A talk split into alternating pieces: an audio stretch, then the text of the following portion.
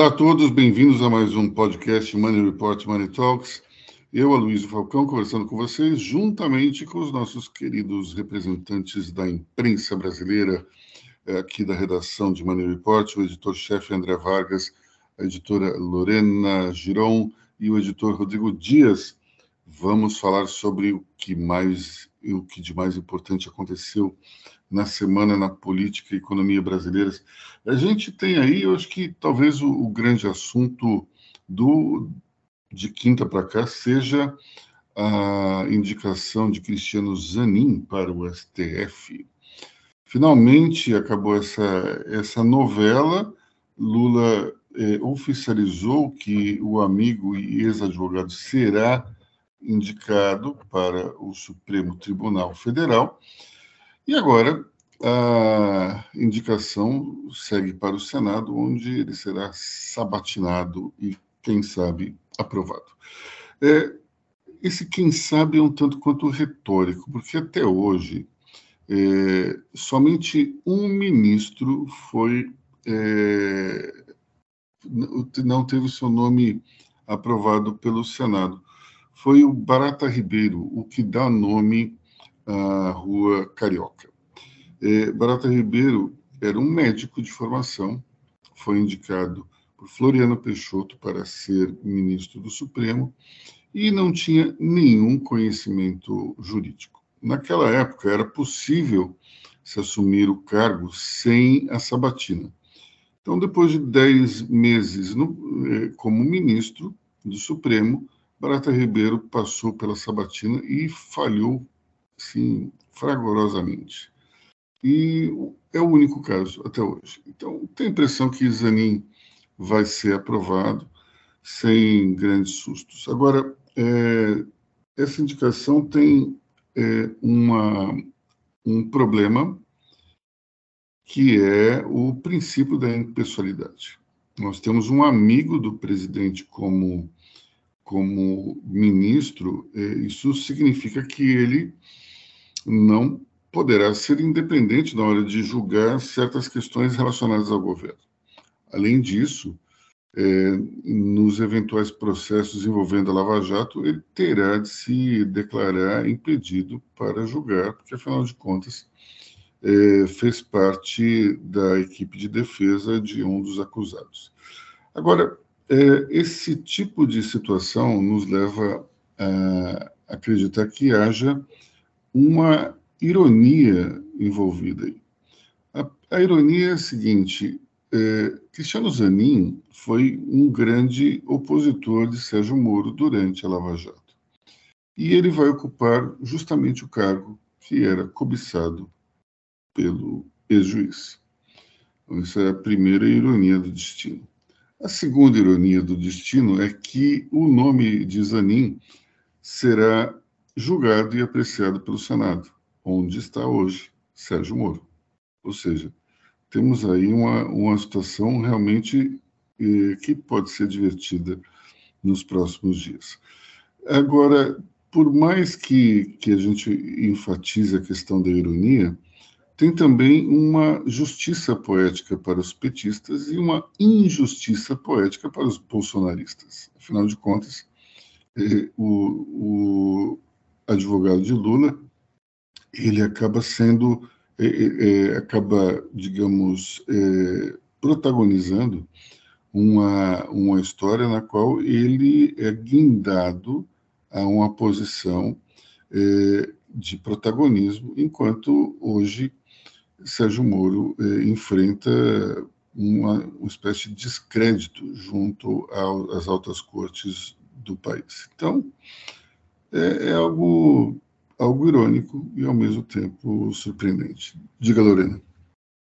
É, eu queria dizer que, assim, é claro que a gente pode entender o Zanin como uma questão pessoal do Lula, mas essa indicação é uma tentativa do Lula equilibrar o STF, né? Que agora tem quadros de, de direita. Então, ele colocando um ministro que é contra essa, essa sistema para perseguição política, tá mais para cá, É, porque assim, a perseguição judicial já foi usada muitas vezes para perseguir a, a, tanto a esquerda quanto a direita. Então, assim, é um jogo, né? Apesar de tudo. É, é, não tem espaço para a ingenuidade. Então, assim, não é o ideal, lógico que não é o ideal, mas assim, é, é um momento que, que o Lula é, acha certo dar esse certo equilíbrio, né? Olha, eu conheço pessoalmente o Zanin, já tive com ele em duas reuniões. Me parece uma pessoa extremamente centrada, tem um amplo conhecimento jurídico. Do ponto de vista técnico, talvez ele tenha um currículo irretocável e, e até é muito elogiado pelos seus pares. O problema é, é justamente a questão da impessoalidade, né? É, como é que se garante a independência é, de alguém que é amigo do, do presidente? Não é só amigo, ele, ele, digamos, ele tem uma relação, um vínculo com o Lula muito forte. Afinal de contas, ele esteve com o Lula no pior momento da vida dele. Isso é algo que não se apaga, é uma relação muito forte. Mas, é, em relação ao Zanin, nós temos uma outra situação, um, um outro olhar, digamos, é, que é o, o seguinte: ele não é exatamente petista, ele não é exatamente esquerdista. Ele, pelo contrário, eu diria que é uma pessoa mais de centro para a direita, é, do ponto de vista de convicção pessoal. Então, ele pode surpreender em algumas análises é, que eu imagino que vão, vão é, decepcionar a esquerda, porque ele não me parece uma pessoa é, que vá, digamos, seguir o que o governo é, orientar. Embora eu acredite que naquelas questões mais é, importantes para o Lula, ele vai votar seguramente a favor é, do presidente. Mas imagine que em questões mais amplas ele pode ser extremamente legalista e aí criar um, um, um certo frisson entre os petistas. É, eu tenho a impressão que essa história aí ainda vai dar um certo pano para manga, especialmente nas primeiras votações que ele estiver envolvido. Imagino, inclusive, é, como é que pode ser algum tipo de debate dentro do plenário em relação é, ao governo. Ele é muito é, técnico e ponderado. Então, eu tenho a impressão que qualquer tipo de, de ataque que tente desestabilizá-lo assim, não vai surtir muito efeito. Vamos ver. Eu, eu só acho que tem, um, tem uma coisa ruim, que é o, o, o presidente ter dito num debate que não indicaria um amigo e depois ter indicado. Né? André Vargas. é, existe uma situação uh, uh, para quem está do lado de fora que, que, que leva a um, uma aparente você tem uma sensação de promiscuidade mas assim é, nesse caso assim qual foi o corpo de juristas certo que ficou do lado do Lula na hora do aperto quem é que continuou o defendendo certo? Veementemente naqueles 500 dias uh, de cadeia que ele pegou. E como é que, mesmo o cara não sendo amigo dele, como ele não se tornaria próximo dele, próximo de seu cliente? Então você tem uma zona cinzenta aí meio meio complicada. Acredito que o Zanin seja vá ser um, se for indicado, vai ser um sujeito extremamente técnico, sim.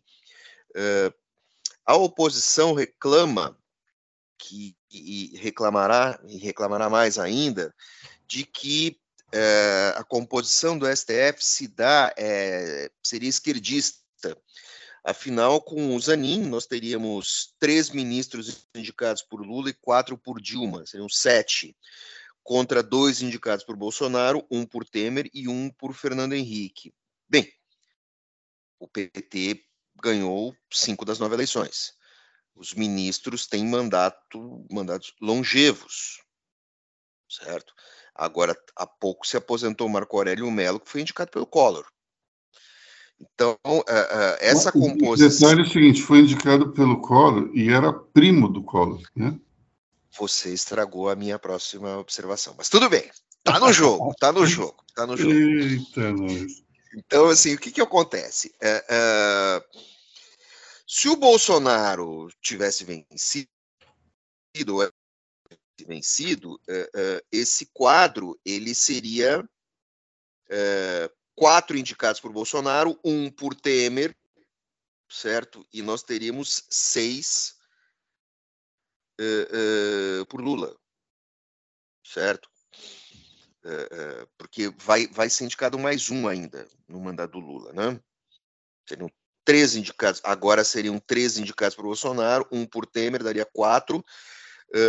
O, o, o, Lula indicado por petista seis. Então, o que, que acontece?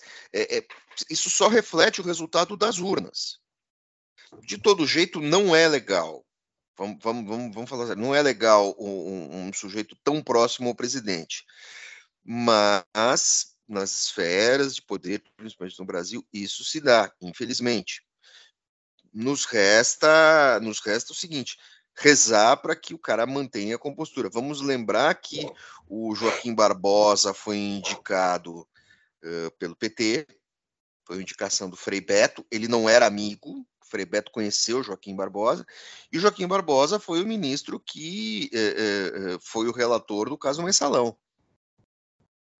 Então, vamos. Uh, uh, e foi uma espécie de algoz do PT, inclusive, nesse ex caso, né? Exatamente. Então, vamos, vamos esperar, vamos ver o que, que vai acontecer.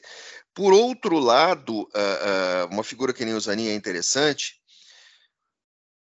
porque muita gente do meio jurídico critica o governo os governos por indicar uh, ministros vindos de cortes do trabalho, que seriam, digamos assim, cortes menos dinâmicas.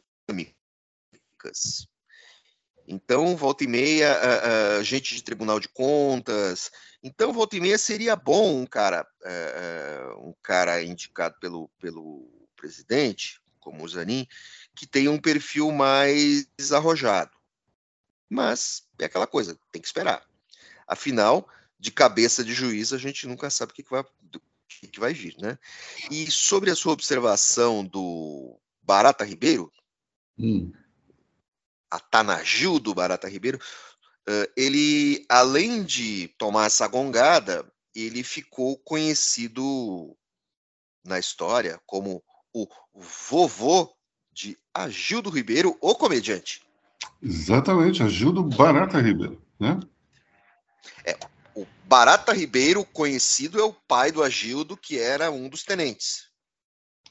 Exatamente. Mas... Não, André, eu só queria fazer um adendo só. É, o governo Lula, após eleições, nas reuniões de transição de governo, cogitou-se muito o nome do Zanin para compor o governo.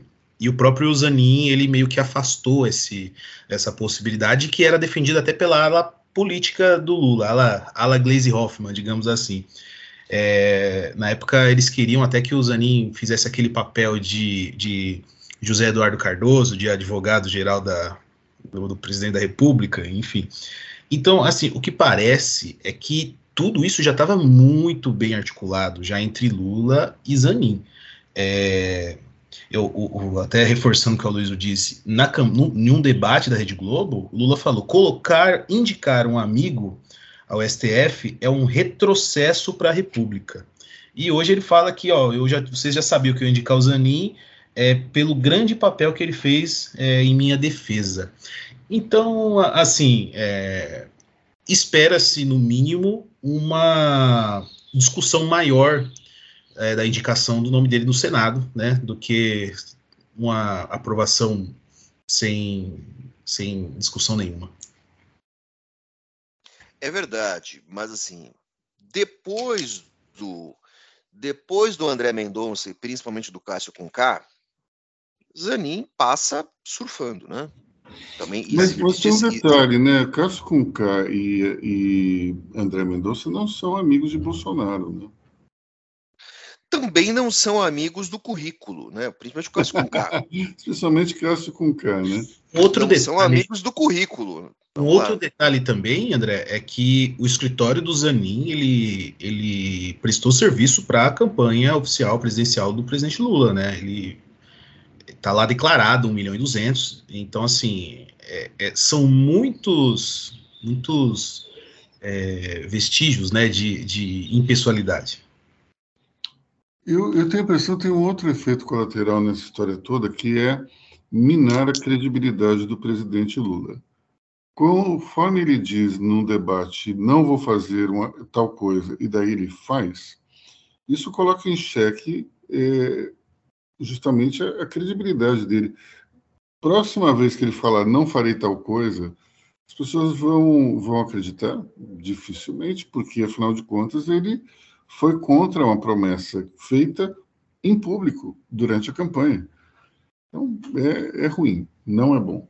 Eu, particularmente, acho que, embora no mundo inteiro os juízes de Suprema Corte sejam indicados pelo presidente da República, talvez aqui no Brasil a gente tenha que é, ir por um caminho diferente, ou pelo menos criar algum tipo de, de regra na qual você, sei lá, ou você só possa escolher juízes de carreira, é, alguém que tenha, que não seja do círculo de amizades do, do presidente, alguma regra eu acho que precisaria ter é, para que algum, esse tipo de situação não ocorra. Né? Como no, na época do Fernando Collor, que indicou o primo dele. Se mostrou um, um um ministro é, que fez um contraponto durante os colegas indicados pelo PT, mas sempre pesou sobre ele essa questão de que ele era parente do presidente. Então, é, acredito que o Brasil deveria criar algum tipo de regra para coibir essas situações. Diga, André. O ministro Marco Aurélio Mello, a gente pode dizer que ele foi o melhor ministro nota 7 da história do Supremo porque ele passou todo o seu tempo no Supremo uh, com essa espada na cabeça. Ele é o primo do Collor. Então ele adotou uma postura uh, extremamente legalista o tempo todo. Ele sempre foi uh, estritamente a letra da lei, o que lhe causou alguns dissabores, como o dia que ele liberou no plantão, ele liberou um traficante do PCC sujeito de alta periculosidade, e assim que o cara saiu, o sujeito é, ele tinha direito a uma saída, alguma coisa assim, e assim que ele meteu o pé para fora da cadeia, o cara pegou um avião e se enfiou no Paraguai. E jamais é, é, voltou para responder os demais processos. Isso causou, isso foi é, 2019, isso causou um, uma briga tremenda entre os ministros. Então, assim, ele, ele, ele tinha umas posturas, dava muitas voltas para falar e tal, mas ele tinha uma postura muito, uh, uh, muito ao pé da letra, que eu acho que dava uns tombos interpretativos nele. Né? Também foi o único ministro supremo que me deu uma bronca e pediu a minha cabeça. Não levou. Bom, você, você levar uma bronca e ter a cabeça pedida por um ministro supremo nessa situação, eu te diria que é mais um elogio do que qualquer outra coisa, né? Foi uma tarde muito louca. Foi uma tarde muito louca, uma das piores tardes profissionais da minha vida. Mas e até hoje eu não que... sei.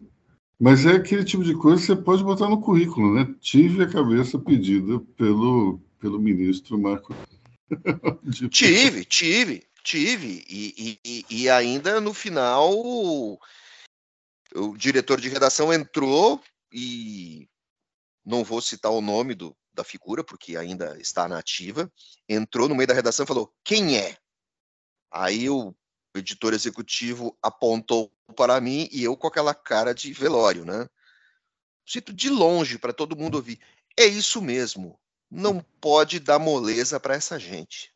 Virou sim, uma volta de 180 graus, marcialmente, saiu da redação. E eu, ufa. por assim, por, da, da gola da camisa para baixo, eu era puro suor, né? Eu lembro de uma situação na qual história... o ministro. É, tem uma situação interessante na qual o ministro eh, Delfim Neto pediu a cabeça de uma jornalista da Gazeta Mercantil. Eu não sei se vocês lembram de um episódio, seguramente Rodrigo e Lorena não lembrarão, porque é, é muito lá atrás, mas enfim. É, numa audiência com o então presidente João Figueiredo, é, o Guilherme Afif Domingos, que então era presidente da Associação Comercial de São Paulo, levou um recorte de uma matéria da Gazeta Mercantil, na qual a jornalista tinha simplesmente anualizado os juros cobrados pelos bancos. E era um número assim astronômico, porque estávamos ainda Estamos no início do processo de hiperinflação e tudo assustava. E daí, o que aconteceu? Figueiredo ficou com aquele recorte, escreveu em cima: é possível uma coisa dessas? E mandou para Delfim Neto. Delfim Neto ficou tiririca, ligou para o, o não sei se era o Luiz Fernando Levi ou era o Herbert Levy, um dos dois aí, ou o pai ou o filho, e pediu a cabeça da jornalista, que foi chamada chefia e levou uma maquininha HP e mostrou que o número estava certo, ao contrário do que dizia o ministro da, da Fazenda. O resultado disso é que ela continuou onde estava e isso, evidentemente, entrou para o currículo dela. Bom, vamos falar não de... Tomem bron... Não tomem broncas de, mini... de ministros do STF. Não é legal. Não é legal para o sistema gástrico. Vamos falar da, de outro episódio importante da semana, que é a visita de Nicolás Maduro é, ao país e também da, da obsessão do Lula em falar da tal da moeda comum latino-americana. Como todos sabem, o ditador da Venezuela veio ao Brasil, é, re, reatou, digamos, as ligações diplomáticas entre os dois países, reatou oficialmente. E eu diria o seguinte: primeiro, talvez seja importante a gente tirar a paixão dentro dessa discussão. É, o Brasil tem um bilhão de dólares a receber da Venezuela e deve se mexer nessa direção. Tanto é que o governo já mandou a fatura é, para é, Maduro e, e, o país já disse que vai encontrar uma forma de, de ressarcir os cofres brasileiros. Além disso, existem algumas oportunidades comerciais entre Brasil e Venezuela, então nós temos que enxergar isso. É, não dá para você olhar eh, relação entre países de uma forma ideológica. Como diria o secretário de Estado John Foster Dulles, que serviu do governo Eisenhower, é, um país não tem amigos, ele tem interesses. E o Brasil tem interesses comerciais em relação a praticamente todos os países do mundo. Se a gente fosse levar a questão da ditadura em si, nós não estaremos fazendo negócio com a China, que é uma ditadura. É, nós é, precisamos entender esse lado. Agora, o que não dá para entender ou aceitar é o grau de cordialidade que Lula é, destinou a Maduro. E, inclusive, fazendo uma defesa do governo de exceção da Venezuela, dizendo que essas críticas eram uma narrativa. Ora, a gente tem não tem como dizer que é uma narrativa. Eleições fraudadas, é, perseguição política, prisão de opositores, isso tudo é muito sério para dizer que é uma narrativa. Achar que é, a crise econômica venezuelana ela decorre de um bloqueio econômico, quando a gente vê que a economia é, do país foi totalmente depredada por medidas in, inacreditáveis do governo Maduro. Então, é, infelizmente, parece que Lula continua com aquela mentalidade de antes. Eu até piorada, uma coisa meio líder estudantil. Eu, sinceramente, não consigo entender. E dentro da história, dentro do capítulo Ideias de Jerico, ainda por cima, essa maluquice de se fazer uma moeda comum entre os países latino-americanos, fazer compensação comercial. Já tem o dólar para isso. Para que você vai criar uma outra moeda? Qual a razão disso tudo? Enfim, é, primeiro a Lorena, depois o André. Vamos lá. Primeiro eu vou falar que sim, é claro que o Lula é um estadista, ele quer manter relações comerciais com a Venezuela, e ok, né? Pensando que eles são nossos vizinhos, tem muito petróleo. Inclusive o, o Biden também quer se reaproximar do país. É, então, assim, é, é, dinheiro, é negócios, tudo bem. Mas eu concordo, é, principalmente no momento que o Lula está com tanta, tantos olhares em cima dele, fazer essa, essa pagar assim de amigo e defensor do Maduro fica um pouco feio.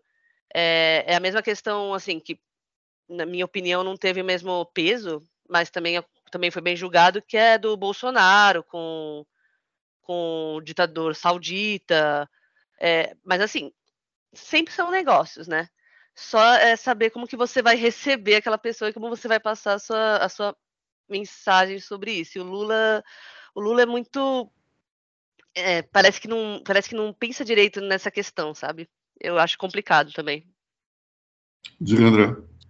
A sensação é que ele está no palanque. Agora, talvez, talvez é, é, esse oba-oba em cima do Maduro também seja uma maneira de, é, no médio prazo, conseguir conseguir o, o papagaio de um bilhão de volta né? Uh, preferencialmente naquilo, obter esse, esse, dinheiro preferencialmente do jeito que a Venezuela pode melhor pagar, ou seja, enviar alguns petroleiros e voltar com gasolina de alta qualidade para o Brasil, porque é o que a Venezuela tem a oferecer. Então, assim, talvez isso seja só um, um jeito, porque uh, politicamente o Maduro está isoladíssimo, uh, não tem muita coisa a oferecer praticamente a nada, a não ser pagar o que deve. Agora, o Brasil precisa reatar relações diplomáticas sim, precisa reabrir embaixada, essas relações elas precisam funcionar. É, quanto a essa pataquada da moeda comum, sinceramente, é, é, é eu entenderia se o Maduro propusesse isso. Agora, assim, o, o, Brasil é a potência regional com relação aos seus vizinhos, pode não ter a economia mais é, é, pujante, mas tem a maior economia. E, assim, é, os países exercem compensação de exportação importação. Eles, eles exercem compensação de balança comercial. Existem mecanismos, e, e esses mecanismos são, uh, uh, são favoráveis ao Brasil. Então não há por que criar e vir com essa conversa. É igual aquela história do Brasil querer ajudar a fazer uh, oleoduto na Patagônia, sem garantia nenhuma. Sabe? Não, nesse momento é uma bobagem. Se os países da América do Sul estivessem num processo de crescimento firme e sustentado, cada um na sua especialidade, talvez algo algo valesse. Mas nesse momento, vir com essa conversa é bobagem, isso é só fazer fumaça. Bom, além, além da moeda regional, é, Lula veio com uma outra história esquisitíssima na, na reunião de cúpula dos presidentes latino-americanos, foi criar uma espécie de BNDES regional, no qual os recursos dos países seriam utilizados para para projetos ali no, no continente, sinceramente, não dá para engolir uma conversa dessa. Né? A gente tem já tantas necessidades aqui dentro do país para utilizar os recursos do BNDES. Você vai usar isso para resolver o problema, sei lá, do Equador ou do Peru ou sei lá da onde, a Venezuela. A gente não tem condições de fazer isso. Aloysio, assim. Aloysio, tem um tal de Banco Mundial que ajuda para essas coisas, né? Eu ouvi dizer que tem, né? Tem outros mecanismos também multilaterais que têm dinheiro para esse tipo de coisa. Para que, que a gente vai usar o BNDES, meu Deus? Eu tenho uma pergunta. O, o, qual que é o problema do Lula 3? Ele, ele ficou estagnado no tempo? Ele perdeu esse, essa noção de articulação? Porque, ora, é, a retomada da, da, das relações diplomáticas que ele está propondo é, não paga o desgaste político que ele está tendo. É... O, o bode na sala, para mim, se chama Janja. A grande diferença que existe entre o, o Lula 1, Lula 2 e Lula 3 é a primeira-dama. Primeira-dama, ela exerce um, uma influência grande no governo e ela é uma pessoa que tem, segundo dizem, uma mentalidade de militante. E daí o palanque não termina nunca mais. Fica esse tipo de situação que é muito diferente do, dos primeiros mandatos do Lula. Os primeiros mandatos do Lula, o Lula era uma pessoa ponderada que tentava é, não deixar o esquerdismo tomar conta do governo. E hoje ele é o principal porta-voz desse esquerdismo. Diga, André. Eu acho que é, é, não sei se eu entro na, ainda não me convenci totalmente da tese da Janja, certo? Acho que, mas tudo bem, vamos lá. Mas eu acho que tem um fator aí é, para o Lula que é o seguinte: ele, ele sofre é, de uma certa pressa. A impressão que eu tenho é que o Lula gostaria de assumir o seu terceiro mandato como se ele, como se, como se esse terceiro mandato fosse subsequente ao, ao, à eleição da Dilma. Ou se esse terceiro mandato, assim, esquece a Dilma, ele ganhou o terceiro e está tocando.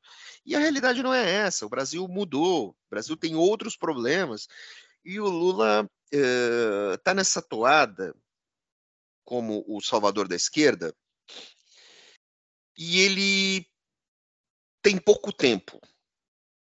Ele já é um, já é um homem de idade, ele viu o seu legado ser destruído, ele tem a oportunidade, esse, lega, é, é, esse legado pode ser ressuscitado, e ele e ele está se comportando como o Bolsonaro, ele já está pensando no fim do mandato. Então, é, impressão, a impressão que eu tenho é que ele tem pressa demais. E quando se tem pressa na política, você atropela as coisas. Eu acho que é isso que ele está fazendo. Se a Janja está ali buzinando ou não, é uma boa explicação. Tá? Vamos lá. É uma boa explicação. É, mas... Perdão, pode, pode mas, mas, eu acho que assim, eu acho que ele tem muita pressa. Ele, ele, ele acreditou. O problema do político é quando ele, ele acredita naquilo que ele fala. Ele, ele falou que o Brasil ia entrar nos eixos é, e não está entrando na velocidade. Se está entrando, não está entrando na velocidade necess, politicamente necessária para ele. Ninguém duvida que os juros vão cair, ninguém duvida. Vamos continuar sofrendo com, com juros. Essas coisas vão se acomodar. O que me parece é que ele está colocando a carroça na frente dos bois eh, num momento que é preciso, que as coisas estão ainda muito devagar. Olha, tem outro ponto Vamos importante lá. também, né, que é o seguinte, é, a prisão dele. A prisão de Lula, eu acho que criou também uma, um, um rancor dentro do, da, da, alma do presidente. E isso, acho que, é, de uma certa forma, colabora também para esse discurso mais à esquerda. É, acho que quando você soma tudo isso, Janja, essa pressa, esse rancor, a gente tem o, como resultado final esse Lula, que parece um líder estudantil. Diga, Rodrigo. É, eu fico, fico imaginando, né? Porque se o Lula ele, ele realmente está com esse pensamento fim de mandato, que legado que eu vou deixar, considerando que eu não tenho mais saúde é, para disputar mais um mandato, é, ele ainda está fazendo mal, porque o Lula ele é centralizador, o Lula não tem, não, não fez sucessor. É, hoje quem tem, quem está mais em evidência é, ali é, seria a, a, a, esposa dele, a Janja. É, o Lula tentou por diversas vezes é, fazer o Haddad, não conseguiu. Haddad hoje é visto como o mais tucano do, dos petistas. Então, assim, é até, até então é uma missão bem complicada. Impossível não lembrar da música do Kid Abelha, que era conhecido pelos meus amigos nos anos 80 como QI de Abelha. É, e o refrão é: Eu tenho pressa, tanta coisa me interessa, mas nada tanto assim.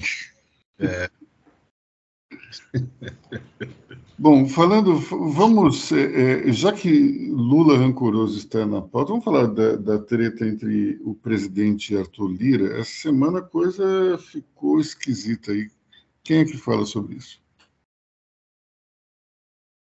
Só lembrando o seguinte, né? É, Lira é, se mostra um presidente da Câmara muito mais ardiloso e menos birrento que seu antecessor mais célebre. Antecessor, uh, antecessor, inclusive, que é capaz de sair da cadeia logo. Já, já está de tornozeleira? Quem? O Cunha? Não, não é. só saiu, como ele deve. Ele, ele teve o processo anulado, não foi? Sim, sim. Exatamente. Foi candidato. Agora, o que, que acontece? O Lira se mostra um cara muito mais habilidoso e um sujeito que, assim, é, ele cobra a conta na hora. Ele a conta com ele, a conta do Centrão vem na hora, pai bola, não tem conversa. Ele, ele, é, ele, ele, ele é o, o, o dono da bodega que não vende fiado. É, e o então Cunha ele tinha uma coisa assim, ele ia guardando as situações e ia maquinando as vinganças e, e ia colocando em prática. O, o, o, Lira, eu acho que ele, ele resolve tudo na hora e sempre é um cheque de um bilhão, né? Sempre é uma liberação de um bilhão para os deputados e vida que segue. Agora, essa semana teve um, um tempero a mais, que foi é, aquela fotografia é, do cofre, um cofre com 4,4 bilhões de, de reais, né? e ao mesmo tempo um envelopinho de um remédio para disfunção erétil ali no meio, uma coisa meio esquisita, mas enfim. É, só que, ao contrário do que se revelou é, durante o dia em que houve o baculejo, não, parece que não é do ex-assessor do presidente da Câmara aquele dinheiro todo, nem o cofre. É, ainda não se sabe exatamente de quem é, mas parece que a PF é, desmentiu que o dinheiro seria é, do, do assessor, do ex-assessor, aliás, de Arthur Lira. O que o advogado desse ex-assessor disse é que ele sequer foi é, alvo de mandado de segurança. Então, a gente tem uma situação curiosa, que é que se plantou uma notícia com o propósito de, de se prejudicar Arthur Lira. Isso pode ser fatal, porque a ira do presidente da Câmara é daquelas fortíssimas, né? É, e esse tipo de situação pode ser complicada para um governo que tem tantas reformas a fazer e uma dependência enorme do Congresso. Vamos lembrar que voto mesmo é, sincero, raiz do governo, é, se soma aí num grupo de 130. O 130 não é nem um terço da Câmara, pessoal. Não dá para você ter um governo com uma, uma base tão baixa.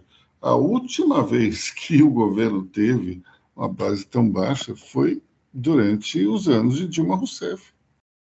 Lula sabe que ele precisa ampliar a sua base. É, agora, ele precisa entrar mais no jogo político. Tanto é que, quando ele entrou no jogo político, no, na, nas negociações, ele aprovou a tal da MP da Esplanada, que era um, um grande é, bode na sala. Sem essa MP, não dava para ter os 37 ministérios, ele teria que voltar à, à configuração de Bolsonaro, que, se não me engano, era de 22. Então, sem, sem uma relação boa com o Congresso, a coisa fica complicada. Agora, se a PF solta uma imagem dizendo que era de um ex-assessor de Lira apenas com o intuito de prejudicá-lo, isso azeda as relações, né? Diga, Lorena. É, primeiro que segurar um processo, ficar segurando um processo para ter esse embate político é um absurdo, né? Se, se esse for o caso, porque a gente ainda não confirmou a notícia. Mas, enfim, o que eu ia falar é que o Lula tá com essa dificuldade com a Câmara mesmo, ele está sendo é, colocado contra a parede pelo Lira, e ele vai ter que reinventar a governança, né? É, e assim, aumentando o custo para a Câmara, chantagear o governo, é o único jeito. Só que aí o Lula vai ter que mobilizar essas vozes que fizeram parte da coalizão, assim, e aí defender ditador, é, fazer coisas da Amazônia não vai dar certo. Só que o que eu Mas... queria dizer, hum. não, é, rapidinho, é, é que tem muita gente falando que a questão do Lira é, é ganância, mas eu não acho que é ganância. O Lira ele quer fazer uma demonstração de força, né, com o seu bloco, e eu não acho nem que ele precisa. Mas ele quer fazer essa demonstração. E o Lula não chegou ontem na política, né? É, já afagou os deputados com a, com a emenda e já mobilizou os outros estratos políticos, então, para colocar o Lira no seu lugar, assim, eu diria. Só que. Hum, é, é complicado. Olha, a gente tem, tem, tem que entender que a relação entre executivo e legislativo muitas vezes passa por uma coisa muito simples, que é o diálogo. Não necessariamente você pode depender somente de verbas. Você pode também usar um pouco de conversa para resolver isso e azeitar eh, eh, essa engrenagem. É, muitas vezes o, Congresso aí funciona na base Cazuza, que é mentiras sinceras me interessam. É, não tem só essa, essa questão toma lá da cá pura e simples.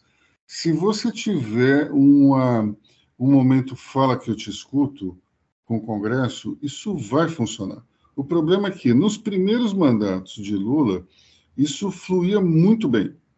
Lula recebia os deputados, os senadores, ele escutava muito, prometia pouco, mas ouvia bastante e dava caminhos para resolver os problemas.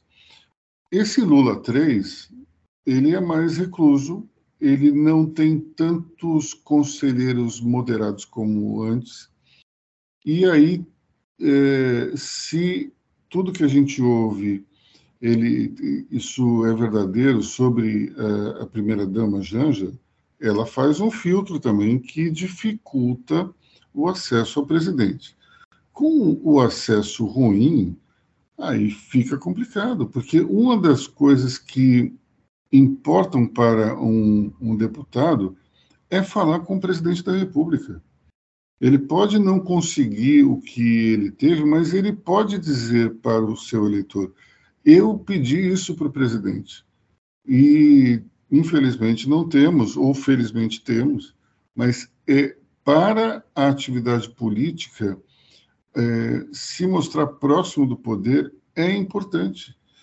Então, nós temos, nós vimos aí no, no episódio do MP da Esplanada um Lula mais empenhado em, em se movimentar em direção à Câmara Federal. Se esse Lula voltar à cena, se ele continuar a falar com os deputados, eu tenho certeza que ele vai agradar não só Lira, como o grupo inteiro dele.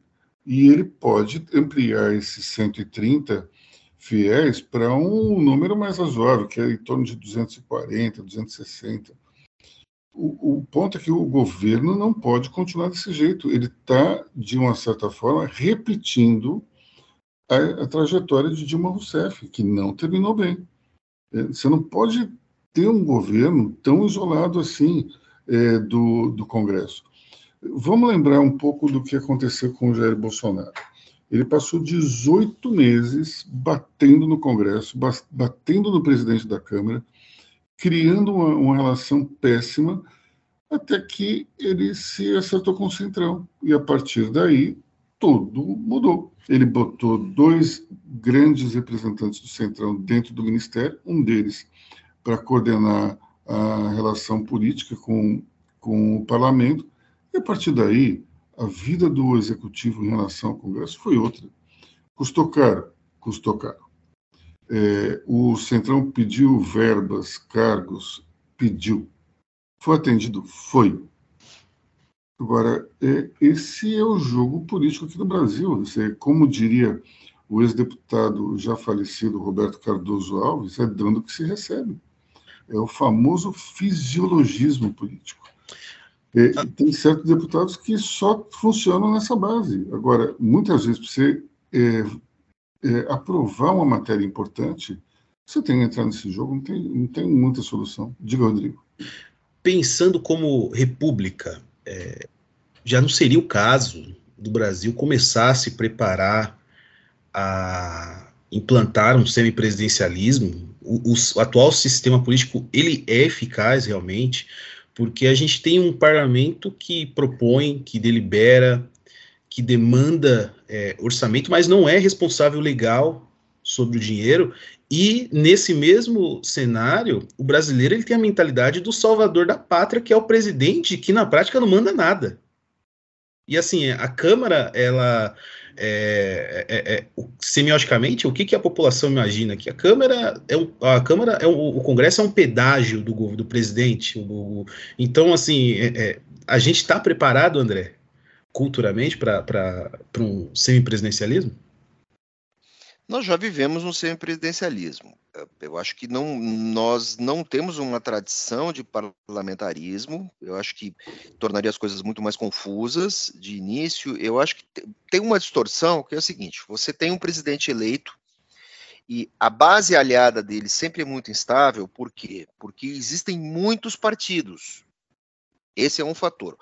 Outro fator é o seguinte: é, o eleitor brasileiro o voto dele, o voto majoritário para a presidência, nem sempre se reflete no voto dele para a vereança, prefeito, deputado estadual, deputado federal, senador. Então, assim, o que, que acontece? É, politicamente, você tem uma, o, o, o, voto é dissonante. O voto é dissonante. Assim, o, o Bolsonaro é interessante que assim, ele perde a eleição, mas ele tem a maior bancada. Ele sai derrotado com a maior bancada, certo? É, a maior bancada deveria ser do PT, em tese. Então, o que que é, o PT, se não me engano, tem a segunda, tem a segunda bancada. Mas se você, se você olhar o, PL e o PT, eles têm bases muito próximas, né? Tem número de, de deputados muito próximo, que é justamente a, a, a, respeita a proporcionalidade entre Bolsonaro e Lula, né? A questão é que Agora, o conservadorismo é, um, é, maior do que o esquerdismo dentro do, do Congresso.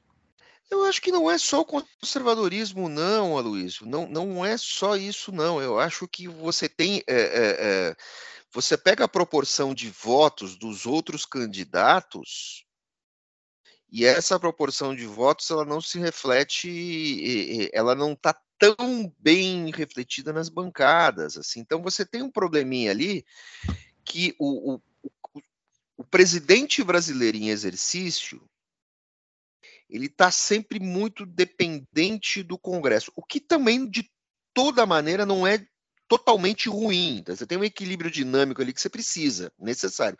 É que nesses momentos meio instáveis, como a gente está vivendo agora, e isso é, precisa ser muito bem articulado. Não estou dizendo, então assim, esse semipresidencialismo que a gente vive, ele não é de todo ruim.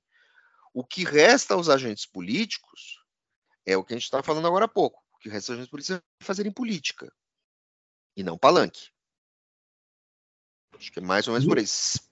O próprio Arthur Lira já declarou que o Brasil vive num semipresidencialismo. Né? Então a questão é é talvez, sei lá, é, oficializar essa relação. Vai ser mais barato. A relação já está oficializada, sabe? E aí você, se você tiver um, um, um, você tem equilíbrio de poder. Você pode não gostar dessa dinâmica, mas ela existe. E, e, e bem ou mal, ela funciona. O que você pode questionar é a qualidade do agente político. Olha, a, a, tem que oficializar sim, mas é, então vamos colocar isso na prática, porque hoje, se tem uma cabeça que sempre está em xeque, é do presidente. É verdade. Se você oficializa, é, a regra do jogo fica mais simples, né?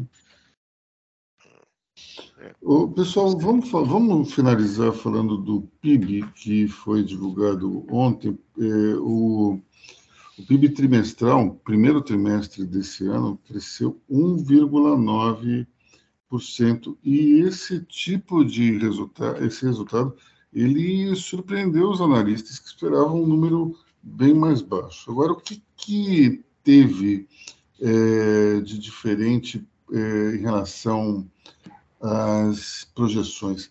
O desempenho da soja e do milho é, nós tivemos um crescimento enorme do, do agro nesses primeiros 90 dias do ano, e isso compensou uma queda no consumo, um, também aquele hiato dos investimentos do governo, né, que não, não aparece no primeiro instante, e também uma falta de investimentos produtivos. Né? E, quando você soma tudo isso, a economia parece muito depauperada, inclusive nesse segundo trimestre também. É, talvez seja um dos trimestres mais difíceis dos últimos anos. Agora, é, o agro, de uma certa forma, salvou a pátria no, no início do ano e talvez é, repita a dose na, no segundo trimestre. O problema todo é que essa pujança toda não chegou no setor é, produtivo industrial e também não entusiasmou, não contaminou a área de serviços, o que significa que a gente precisa esperar um pouco aí para ver os dados mais é, um pouco mais abertos para entender exatamente como é que o resto da economia se comportou. A percepção dos empresários é que esse primeiro semestre será muito ruim do ponto de vista de vendas, o próprio consumo é, desabou nos últimos tempos. Ontem, Money Report fez um evento sobre, sobre consumo e varejo, e ah, ah, muito numa linha otimista, do tipo, vamos encontrar e repartir as soluções para a situação atual mas é, é, foi inevitável a queixa. Assim, você teve uma queda bem razoável em termos de, de, de consumo e que vai se refletir, evidentemente, no PIB. É, nós é, não podemos ter uma economia que dependa totalmente do agro. É, a área industrial tem que voltar a ter um pouco mais de importância, e essa é, inclusive, uma das razões pelas quais eh, o ministro Fernando Haddad quer fazer a reforma tributária. A, a, o ponto de partida de tudo é o conceito de que a indústria é muito penalizada pelos impostos. E é verdade. Nós temos um, um, um setor industrial hoje arcando com boa parte da, da arrecadação.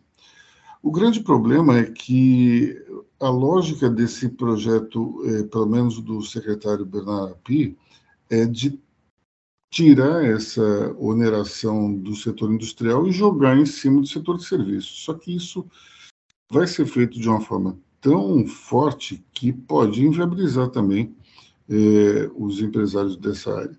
Vamos lembrar que, dependendo da conta que se faça, o setor de serviços ele representa 60% ou 70% do PIB. Ou seja, acaba sendo um tiro no pé gigantesco.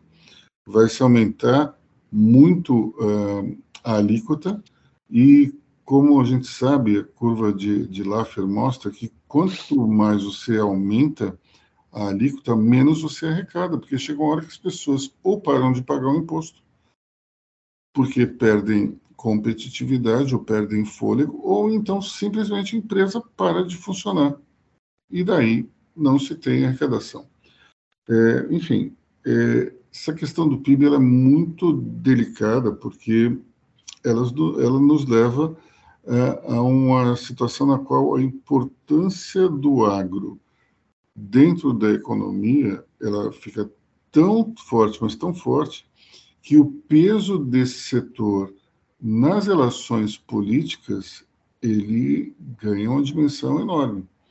Vamos ver aí o que aconteceu essa semana naquela MP do, naquele projeto de lei do marco eh, temporal, que delimitou que as terras indígenas devem ser eh, respeitadas de acordo com, com a época da Constituição Federal, ou seja, 1988.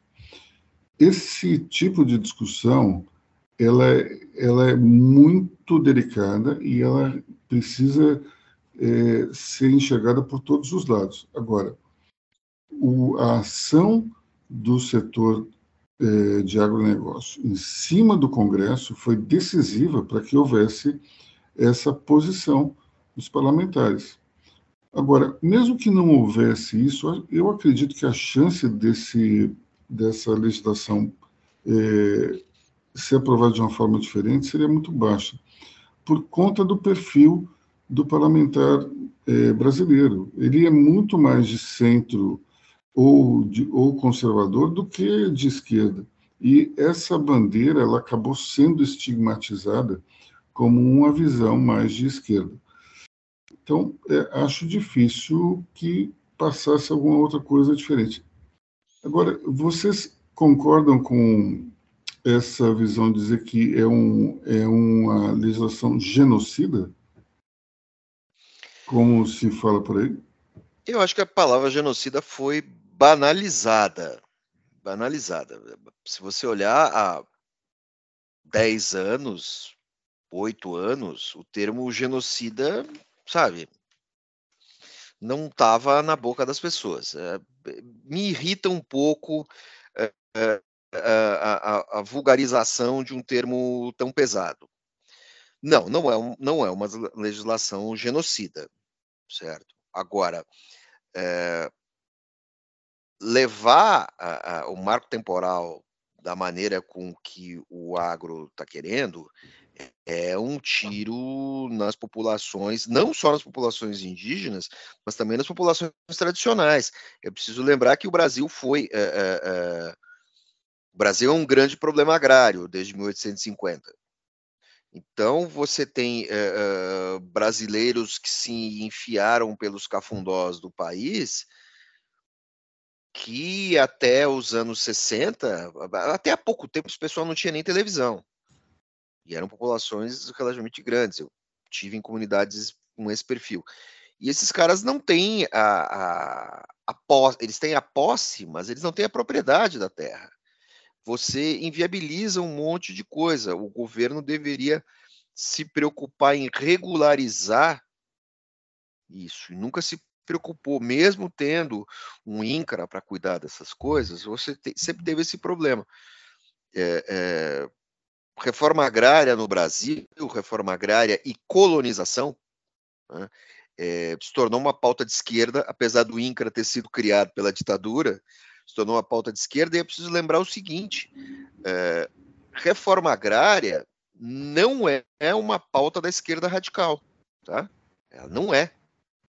Reforma agrária é uma pauta que não é nem liberal, é uma pauta democrática. Então é preciso é, é, é, é, preciso um pouco devagar com isso. Muito provavelmente aspectos do marco temporal vão ser contestados no STF, porque afinal você tem normatizações anteriores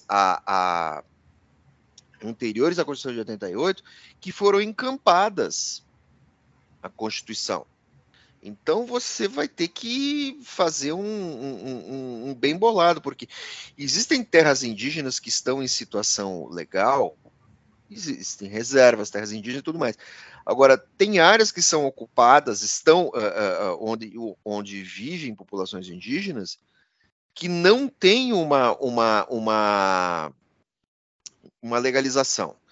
Você tem uma região no Pará em que nós até, nós até citamos isso em Money Report, que a presença dos indígenas é, ela é está informada desde 1700 e tanto. Quando os portugueses chegaram naquela região do Pará, aquela tribo já estava lá, aquela etnia já estava lá. Você vai tirar os caras de lá? Como é que é isso? Então, e, e, as terras não estão legalizadas. Então, como é que Agora, você por, lida por outro com lado, isso? você tem também outro problema, né? Do jeito que, que o PT e o PSOL queriam o, o a redação, é, você cria uma insegurança jurídica até para locais, por exemplo, Guarulhos, você tem ali claramente uma, uma, uma região que estaria em disputa, que é muito grande, inclusive um pedaço da cidade. O Brasil, o Brasil gosta de criar essas jabuticabas, né, Luiz? Você lembra no, no, governo Sarney, quando começou a se falar de reforma agrária, que aí logo depois, a primeira área a, a ser discutida sobre reforma agrária seria o centro de Londrina. Lembra disso? Sim, sim, sim, sim. Então, assim, é, a impressão que se tem é que se cria esses, é, é, é esse barulho justamente para atrapalhar a discussão. Quando você pode ter aspectos dessa discussão muito bem discutidos. Daqui a pouco você vai discutir o quê? Que a Praça da Sé é uma área indígena? Porque, não. É, é preciso ter um pouco de praticidade nessa discussão. Olha, o Itaim Bibi, ele aqui em São Paulo, ele é uma região que era uma antiga chácara da família é, Couto Magalhães e era é, habitada por várias tribos. Você tem, inclusive, várias, vários nomes é, indígenas, Iaiá, Iara, Tabapuã. Todas essas ruas aí, elas têm esses nomes indígenas, porque na região do Parque do Povo era uma tribo. Então, você tinha um cacique, inclusive, que vendia coisas ali para a população no início do loteamento que foi feito é, no, no começo do século XX. É, então, é, como é que faz? O Parque do Povo volta a ser uma tribo? É meio complicado, enfim. Essa é uma discussão que ela precisa ser técnica, mas ela precisa ter uma, uma certa ela precisa ter uma certa é, delicadeza e sensibilidade também. Você não pode ser simplesmente levar tudo a ferro e fogo, porque senão você prejudica é, uma população de, de povos originários que precisa ser respeitada também.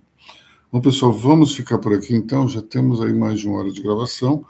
É, Para variar, falamos demais, mas, enfim, é, tudo isso é para o bem dos nossos ouvintes. Eu agradeço a audiência de todos aí e até semana que vem. Bom fim de semana. Se bem que semana que vem acho que nós temos um feriado, hein, pessoal? Acho que não tem semana que vem, né? Então, até a outra semana. Tchau. Por que você não vai participar do podcast semana que vem, Luiz? Não estarei, não estaremos eh, aqui em São Paulo. Tudo bem, tudo bem, puxa vida. Ainda você, ainda você dono, ainda você chefe. Vamos lá. Semana, mas semana que vem tem podcast, tá bom? Pessoal, até semana que vem. Ó, só lembrando, o, o Aloysio, que com a bola, Itaim, Itaim vem de Itaí que é o significa significa pedras pequenas, que na, na, na, fazenda tinha muita pedrinha pequena e Bibi era o apelido do senhor Leopoldo Couto Magalhães, o antigo proprietário da fazenda. Exatamente. Até a próxima. Obrigada, ouvintes. Bom fim de semana e até semana que vem. Eu acho.